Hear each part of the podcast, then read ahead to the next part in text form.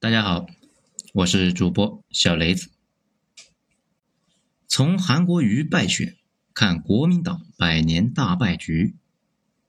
文章来自于二号头目的九编文集，写于二零二零年六月九号。这一章也是之前有讲过，但是后来也被下架了。听过的小伙伴可以来重温一遍。好，下面进入正题。众所周知，这两天呢，台湾国民党这个政治明星韩国瑜，那被搞了下去。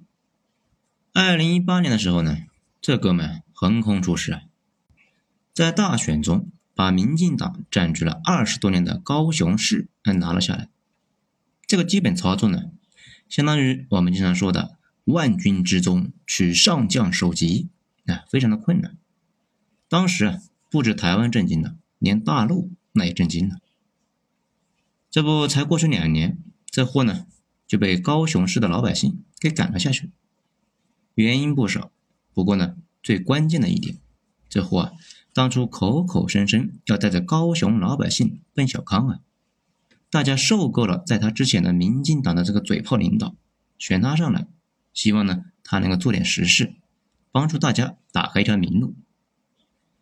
台湾上世纪突飞猛进之后啊，一直状态呢比较皮，所以呢希望能够再来暴走一次。但是这货啊当上市长没几天，那就到处跑着竞选台湾省的省长，正经工作那基本都没做。这个你想想呢？你们公司雇你去写代码，这没想到啊，你自从去了公司报了到，就没写过一行代码，天天呢到处跑，那基本上看不见人。这你们的公司领导和同事能够满意吗？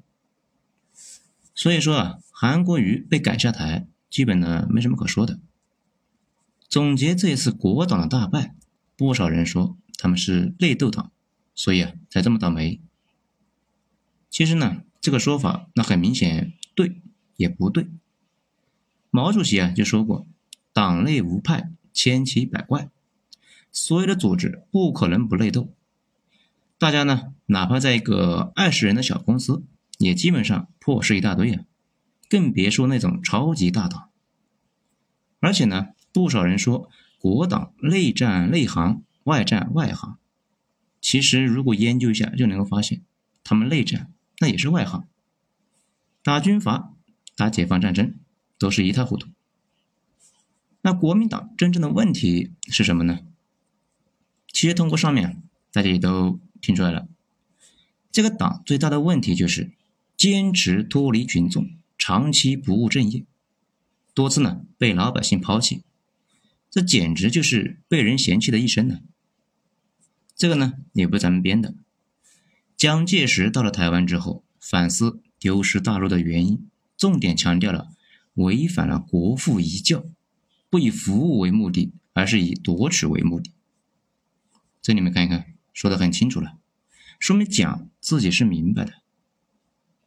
那我们呢，今天就试图回顾一下国党历史上的四次危机，通过这危机，看看他们在过去的一百年里是怎么做到屡教不改的。咱们先来说第一次危机，国党的第一次危机，也是孙中山本人的危机。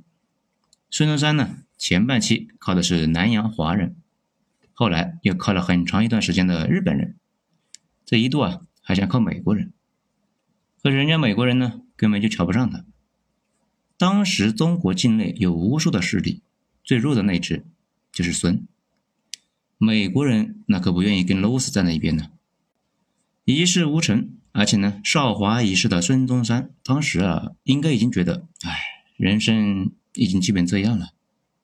这个时候呢。苏联人哎，突然冒出来了。苏联人在中国的地位和美国人那正好相反。美国那是香饽饽呀，大家都喜欢，大家呢都争相和美国呢勾勾搭搭。北洋的那几个军阀都想投奔美国和英国，但是大家对苏联人啊没什么好感，避之不及啊。苏联的信使在中国到处溜达，这一个都没联系到啊，最终和孙走到一起去了。正是苏联和孙中山的这次协约，某种意义上改变了中国的近代历史。因为中国历史上从来没有一个东西讲究团结、纪律、富有战斗力的苏式政党被引入了中国。国共第一次合作，苏联人那给钱、给枪、给炮、给顾问，成立了黄埔军校，这训练党军呢，准备呢一起来对付北洋军阀，先解决中国从一八四零年以来的一次接一次的外国入侵和封建军阀。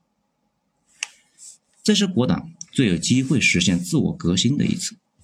苏联人呢，尽管是毛病一大堆啊，但是确实可以把国党改造成一个团结、有战斗力的政党。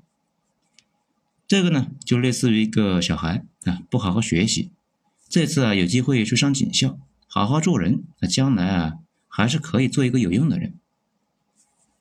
但是结果并没有，在一九二七年四月一十二日。国党举起了屠刀，清洗了国共合作期间的战友们，以及呢自己队伍内那些坚定想改变中国的人。剩下的有理想的人，大部分也都离开了。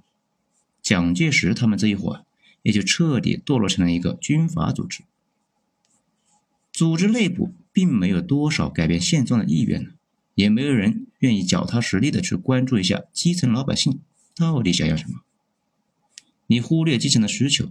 也就是几乎得不到基层老百姓的支持，只是呢得到了各方势力集团的支持。这个有点像啊，你成立了一个公司来卖电脑，你呢既不去研究市场的需求，也不钻研这个技术的改进，天天去考虑通过合并别的公司拓展别的业务来赚钱，没有一个业务是赚金的。这种公司啊可能会很大，但永远不会是一个牛逼的公司。竞争不激烈的时候，嗯，还凑合；稍微有点挑战，那就得扑街呀。第一次危机，国党顺利的度过了，并且呢，逆风翻盘，从一支掌握着一座城市的南方小势力，变成了一个控制了三分之一中国的大军阀。但是呢，根子烂掉了。本来有机会建立一个自上而下的现代国家，这没想到变成了大清。民国呢，一直统治不到基层嘛，他清洗了队伍中能干的官僚，剩下的一堆没业务的能力的，政府彻底不会跟基层打交道了，只好依赖地主们来管理，这个可不就是大清嘛？留着地主这个中间商，国家的财政能力那就有问题，所以呢，民国的财政那一直不太行，这呢也为后来的一九四九年大通胀埋下了伏笔。很多人理解不了啊，为什么国共啊都在打仗，解放区这边没有通货膨胀的问题呢？这原因就在这里，双方财政着力点不一样啊。解放区是官僚们直接是从基层收，而且呢，基层有的粮食多，有的粮食少，那政府都知道，因地制宜，这也不至于把穷的地方给逼死，也不至于存粮多的地方呢看热闹。国府向地主收。地主呢又各种抗税，政府收不上来税就滥发货币，最后啊把城市的人都给逼反了呀。咱们再来说第二次危机，国党的第二次危机发生在打败了北洋政府之后。大清完蛋之后，不是把社稷给了袁世凯吗？袁世凯干了四年，内焦外困，那很快就死掉了。他死后呢？他们的兄弟们来来往往的把持政局，也就是大家熟悉的北洋政府。北洋政府啊，那比大清还要难，所以呢，很快就遭到老百姓的抛弃。北伐就是一群南方的新军阀联合起来，挥兵北上，灭掉了袁世凯的小弟们。北洋时代结束，南京国民政府就开始了。大家呢，一般听说的知识分子啊，工资高。主要呢说的就是北洋时代，北洋政府合法性有问题，所以啊高工资养文科知识分子。从蒋委员长开始，文科知识分子啊待遇就不行了。不过呢，灭了北洋军阀之后，那很快就出事了，因为几个新的军阀分赃不均，那又打了起来。一方是蒋介石，另一方是阎锡山、冯玉祥和李宗仁。蒋介石尽管队伍规模比较小，但好在手里面有钱呢。大清不是有个五口通商吗？也就是五个口岸在和西方做买卖。现在这些口岸被蒋控制了，手里面呢有关税，再加上他们控制了江浙地区，这个地方吧，从宋朝开始那就是富得流油啊。到了民国，赋税更是比其他的地方加起来的多。所以呢，蒋介石是各个军阀里面最有钱的，money money 超多啊。蒋介石手里面有钱，再加上呢可以到处借钱，尽管前线仗打的是一塌糊涂啊，但是蒋总有办法收买对方的将军们，然后啊来一个临阵倒戈什么的。双方一边呢在河南、山东那一带打的是热火朝天的，另一方面那都在想往东北啊派说客，准备说服张学良站在自己这一边的。从后来的情况来看。东北军的战斗力非常沉迷啊！这举个例子，红军长征后到达陕北之后啊，东北军呃被调去陕北剿灭红军，红军都疲惫成那个样了，要武器没武器，要钱没钱，士兵们呢基本上都是瘦的皮包骨。这种情况下，还是轻轻松松干掉了东北师的三个师。后来吧，小张发动了西安事变，囚禁了蒋委员长。这两年呢，很多人都在骂小张。其实回到当时，你是小张的话，这你也崩溃啊！蒋让你去剿灭红军，可是呢，你又打不过，眼瞅着自己队伍要被红军给打没了，你能怎么办呢？不过，在一九三零年，东北军那兵强马壮，张学良坐拥四十万东北军，沈阳呢，当时还有中国最大的兵工厂，待在东北。待价而沽。后来啊，蒋一咬牙一跺脚，就把华北许诺给了小张。北京、天津、青岛这样的北方重镇也给了小张，小张就成了名副其实的华北王。还让他呢做全国海陆空副司令。这小张觉得差不多了，挥兵入关。阎锡山和冯玉祥那迅速就崩溃了，因为知道无论如何也打不过。大家呢又貌合神离的坐在了一起。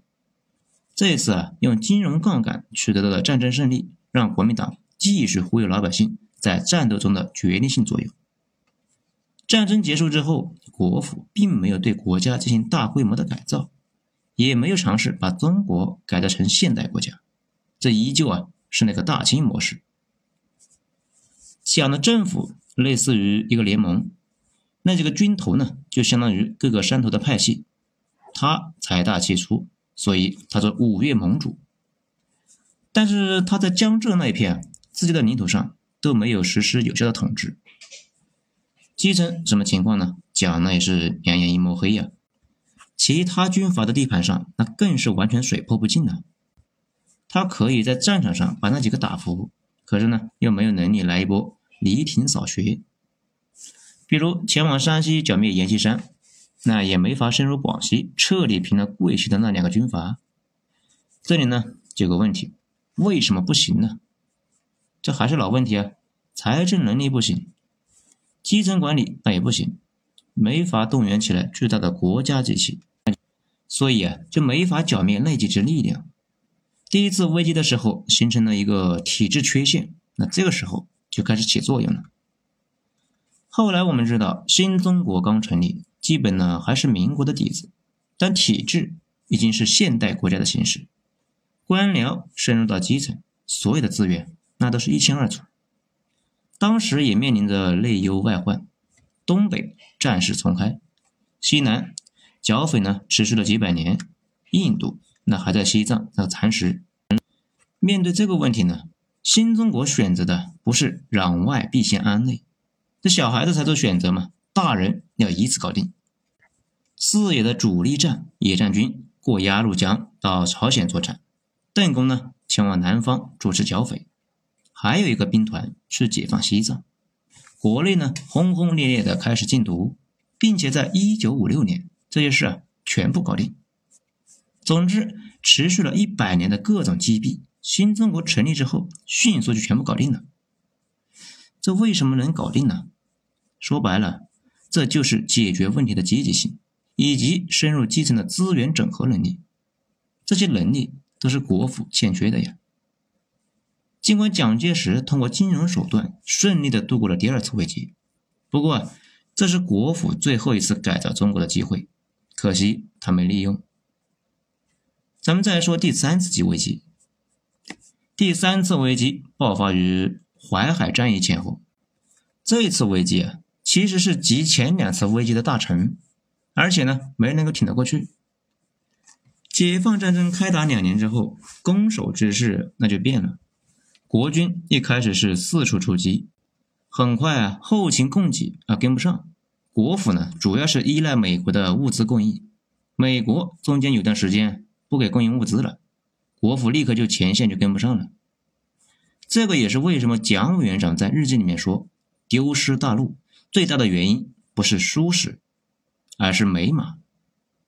马歇尔停了一段的物资啊，这个苏轼啊，在民国的时候。斯大林叫史大林，那这个美马呢？美国的马歇尔。可问题是物资不够，你自己生产的。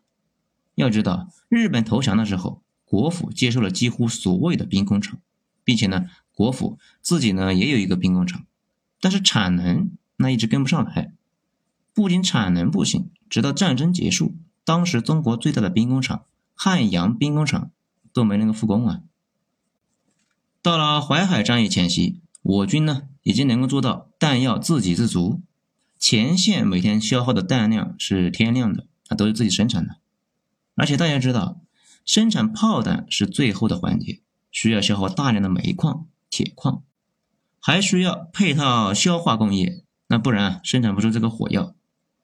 解放军的队伍当时甚至掌握了铺铁路的技能，三年间就铺了一千六百公里的铁路。问题是，国府三十八年只铺了一千公里，这个业务能力相差有点大呀。单纯的工业党到底能不能够搞好经济呢？这个比较沉迷。但是如果一个政党完全没有工业的基因，天生的买办气质，那基本就是个废物。自己呢不想着抓生产，天天等着别人送，出事那只是迟早的事情。由于国军无论是数量还是物资供应都陷入了困境，就开始转入了防御啊。最后，东北的部队想撤回关内，关内的部队呢就想撤向淮河以南，但是都没能够如愿。东北的队伍在辽沈战役中全部给丢掉了，华北的队伍在淮海战役中全没了。至于大家爱说的那些间谍作战计划什么的，那都不入流啊。也是这些年才聊的这些花边玩意儿，在绝对的实力面前，有没有间谍啊？差距不大。尤其是到了一九四八年，双方都是打明牌的呀，双方都是大兵团行动，没什么秘密可言。更惨的是，随后的渡江战役，战役一结束，南方重镇，那比如南京、武汉、上海、广州、重庆等等等等，都迅速崩溃了。要知道，国军在抗战中，这些城市啊都展开了死战，最后呢付出了巨大的损失之后，有的放弃了，有的一直在坚守，等到抗战结束。这为什么崩得这么快呢？原因那也不复杂，民心丧尽呢。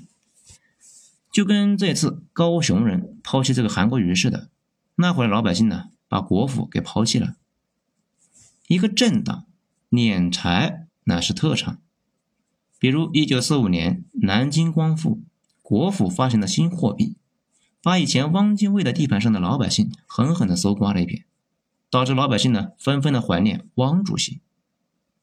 生产建设呢改到社会这方面一窍不通，这搜刮老百姓呢倒是天生就会，这样的政府不被抛弃那就真的有鬼了。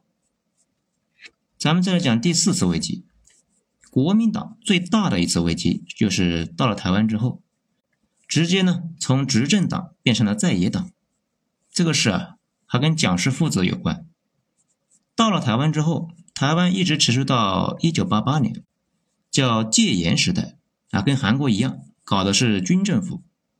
老百姓的意见呢非常大，不过啊，有件事情让他们多多少少有点安慰，也就是蒋经国这个人。跟传统国民党的人呢完全不是一码事。他呢是前苏联政工干部出身的，他上台之后，台湾就跟现在的我国差不多，发动台湾的干部深入基层，狂发展这个基建，天天修路啊，搞代工，省钱搞研发。后来呢，还搞出来一个大家熟知的台积电。蒋经国自己呢对电子呢是一窍不通，但是他根据直觉认为这个玩意啊，在未来将会牛逼的不得了，所以呢就很早就开始在台湾布局电子业。台积电就是蒋经国支持下搞出来的。当局啊在当时没少往里面砸钱，事实上这种行为几乎是没有不砸钱的。日韩那是政府大力的扶持下搞出来的，可以说吧。后来台湾的一切都跟蒋经国的风格相关，但是，老百姓对他的感情非常复杂。这一方面，台湾老一辈人没有不怀念蒋经国那个时候台湾人的干劲十足啊，力争上游的工作激情；另一方面呢，实在是对这个人的独裁气质那有点受不了啊。所以在蒋经国死后，国民党被迅速翻盘，换上了民进党。大家呢受够了蒋经国那一套僵硬的体制，但是问题也出现在这个时候，民进党许诺啊给大家说是要民主，大家呢抛弃了终于有点进步的国民党，诶，然后惊喜的发现民进党上台之后除了扯皮啥都不干，这怨气啊越来越大，后来呢又怀念起这个国民党来了，这也是为什么后来又把马英九给选上去了，因为他是蒋经国的英文秘书。开口闭口就要像蒋主席一样为人民服务，那大家呀一开始受不了那种戒严时代的憋屈，但是呢，民进党折腾了一些年之后，啥都没折腾出来，大家又怀念那个时候的经济高速发展，所以呢，又把国民党给叫了回来。这个呢，倒是跟韩国有点像，韩国人现在最受不了的就是军政府时代，但是前些年经济疲软。韩国人还是选择了初代军政府大佬朴正熙的女儿，说明呢，大家还是很怀念那些年的经济大发展。不过呢，台湾人没想到的事情，选上了马英九之后啊，这才发现，蒋经国时代的国民党那种工业党这个气质啊，原来是蒋经国自己的气质。他死后，那个党呢又变回去了，又变得脱离群众，无所事事，不干一件正经事。这个也是为什么马英九之后，国民党又被选了下去。正因为啊，国民党堕落到跟这个民进党没什么差别了，还背负这一堆历史的负债，今后估计也完蛋了。这最后呢，讲了这么多，其实大家也应该也都听出来了，这个党基因有问题，从一开始就没有学会深入群众，解决实际问题，而且呢，业务能力那也有问题。无论是搞生产还是搞打仗，那都是一塌糊涂。而且呢，他们热衷于搞内斗，外战内战那都是外行。大家呢有兴趣的话，可以查一下蒋经国在台湾主政时候的一个言论。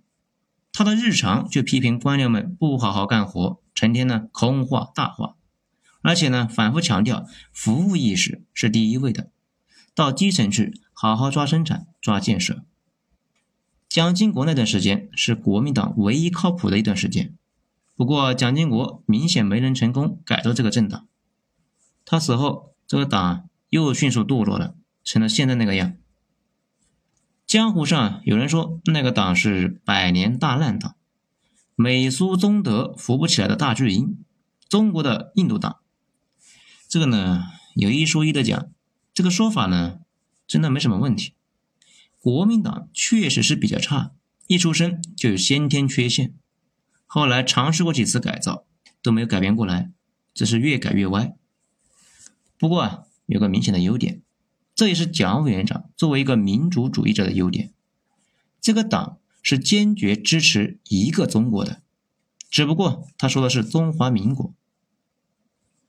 最后呢，我们再说一句，这样一个党。还是希望大家呢能多珍惜，不出意外的话，他很快就完蛋了，你们可能再也看不到他了。